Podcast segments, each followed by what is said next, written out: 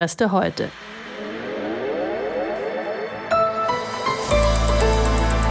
Die ARD Infonacht Nachrichten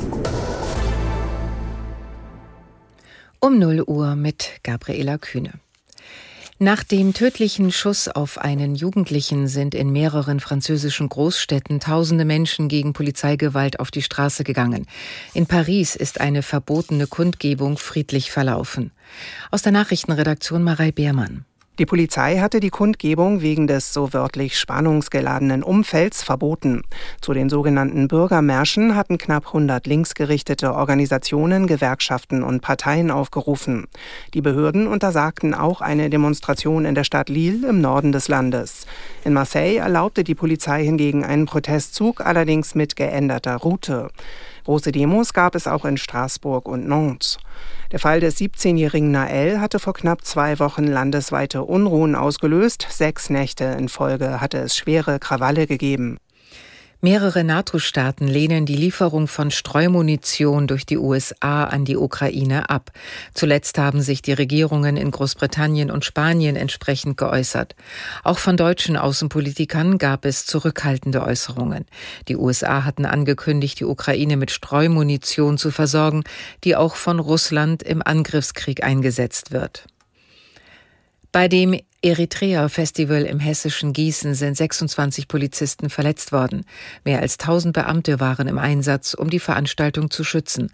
Aus Gießen Rainer Battefeld. Gegen die Einsatzkräfte flogen Steine, Flaschen und Rauchbomben, so ein Polizeisprecher. Rund 100 Menschen, teils aus dem europäischen Ausland angereist, wurden vorläufig festgenommen. Angesichts der Übergriffe forderte der hessische Innenminister Peter Beuth von der CDU die Bundesregierung auf, den Botschafter des ostafrikanischen Staates Eritrea einzubestellen. Bundesinnenministerin Nancy Faeser von der SPD verurteilte die Randale in Gießen scharf. Tennisprofi Alexander Zverev ist beim Turnier in Wimbledon in der dritten Runde ausgeschieden. Der Hamburger verlor gegen den Italiener Matteo Berrettini mit 3 zu 6, 6 zu 7 und 6 zu 7.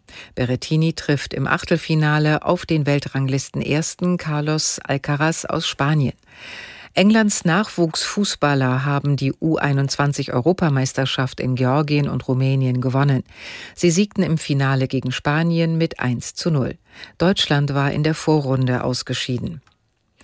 Soweit die Meldungen.